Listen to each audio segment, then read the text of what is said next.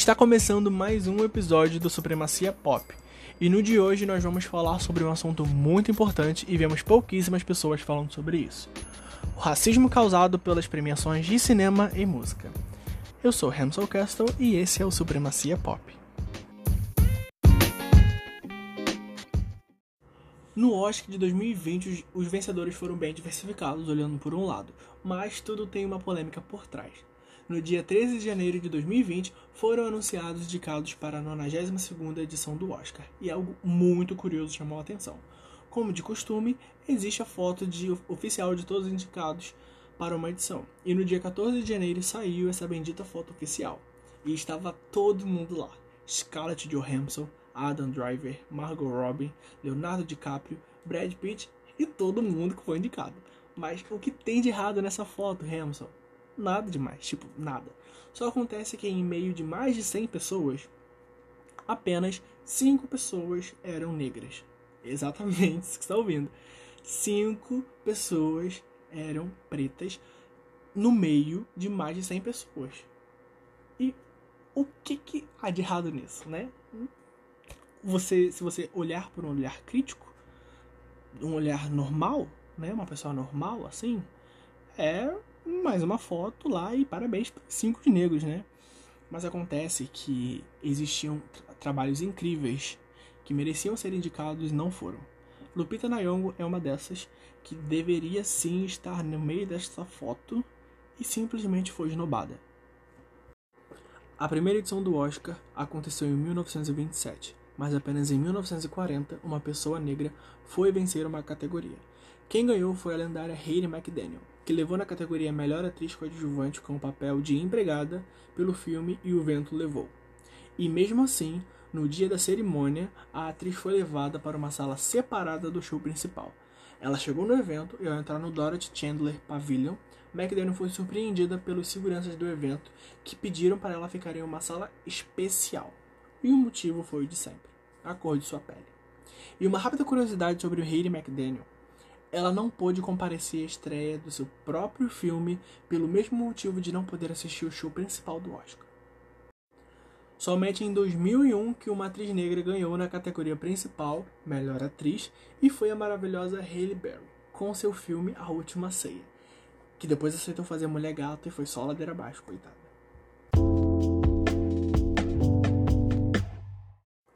Mudando de cinema, vamos para a música. Estamos falando do Recording Academy, que é conhecido também como Grammy Awards.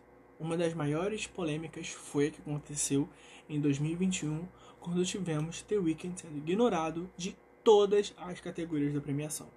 Para quem não sabe, The Weeknd é dono do maior hit de 2020, que está dominando as, as paradas em 2021 também, com o single Bleeding Light. O single foi lançado em novembro de 2019. Conseguiu o primeiro lugar nos Estados Unidos no dia 4 de abril de 2020 e desde então passou um total de 69 semanas dentro da lista da Billboard, dos charts americanos.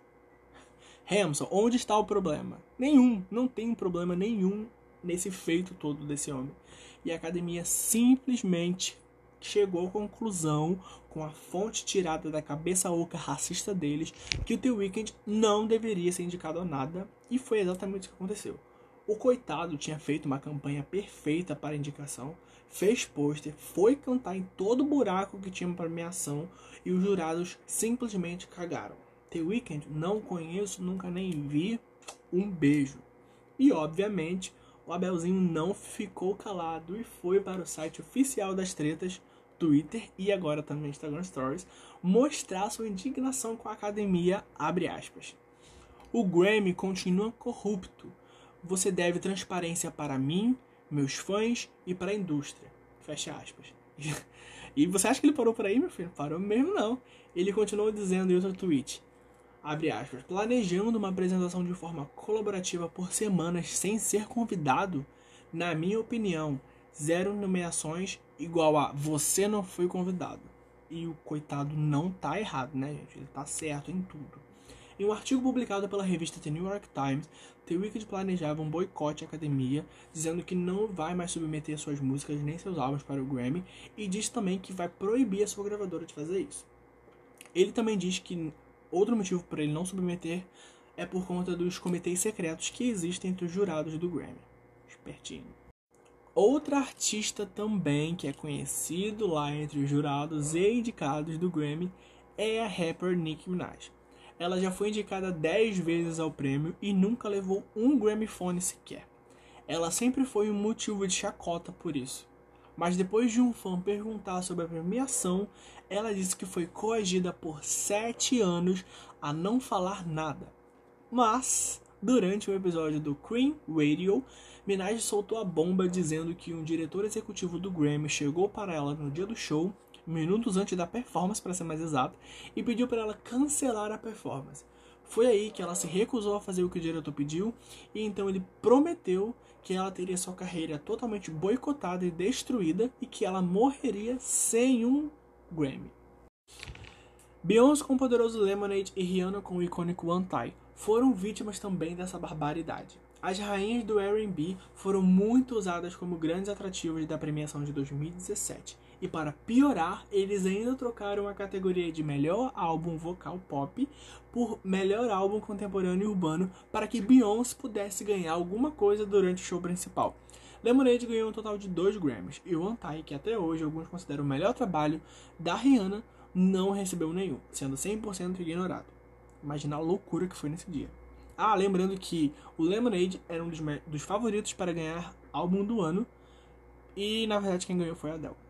A própria Adele disse que eu não deveria. É, ela não disse essas palavras, mas ela quase disse: Eu não deveria ganhar isso porque não, quem deveria era a Beyoncé. Mas aí, né, já tava lá. Ela chegou. A Adele chegou a quebrar um pedaço do Grammy Phone, falando assim: Aqui, Beyoncé, toma pra você.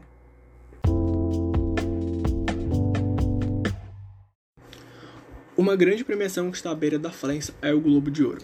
A NBC, emissora que transmite a premiação desde 1993, informou que não vai fazer o mesmo no ano que vem. A informação é do Deadline. A decisão da NBC vem por causa de um escândalo de racismo e corrupção envolvendo a HFPA, a Associação de Imprensa Estrangeira em Hollywood, que organiza o Globo de Ouro.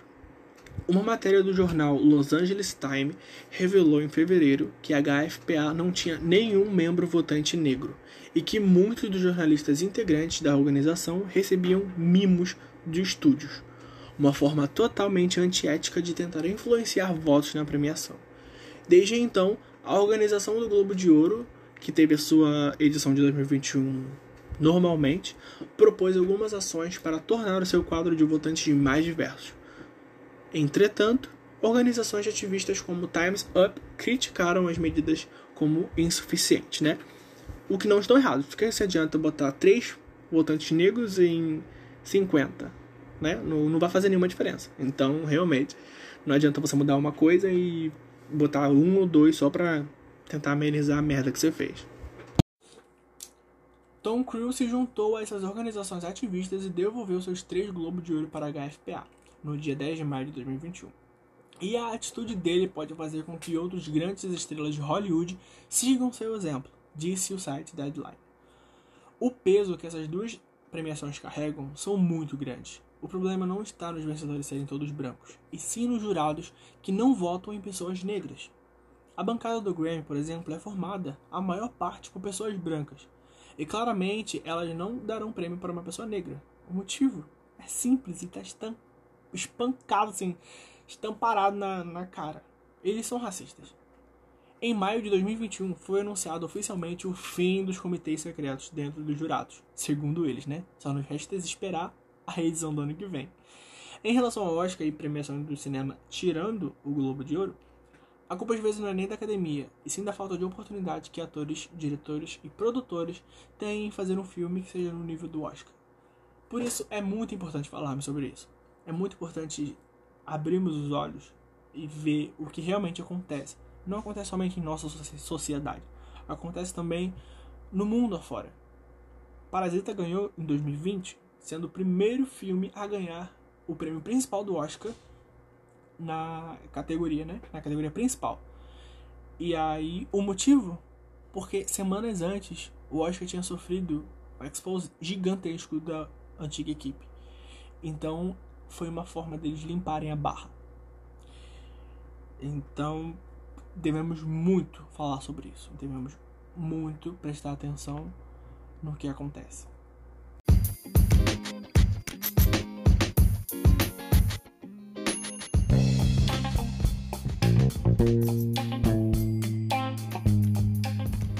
Bom, é isso. Esse foi o episódio de hoje. Muito obrigado por estarem aqui. Muito obrigado por ouvirem. E vejo vocês na semana que vem. Compartilhem com seus amigos. Mandem para todo mundo. E obrigado. Tenham uma boa noite, um bom dia ou boa tarde.